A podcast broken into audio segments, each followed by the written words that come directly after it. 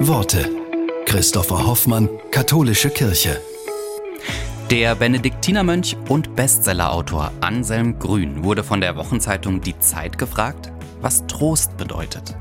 Der Seelsorger schreibt, der trostbedürftige Mensch braucht einen Tröster und nicht einen Besserwisser, der ihm Ratschläge erteilt.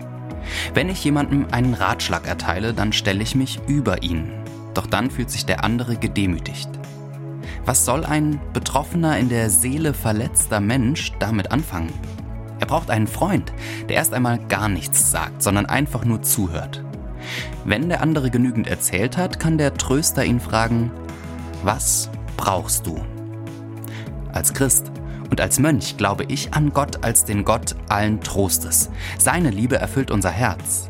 Sie macht uns fähig, andere zu lieben und seine Liebe zu ihnen hinfließen zu lassen.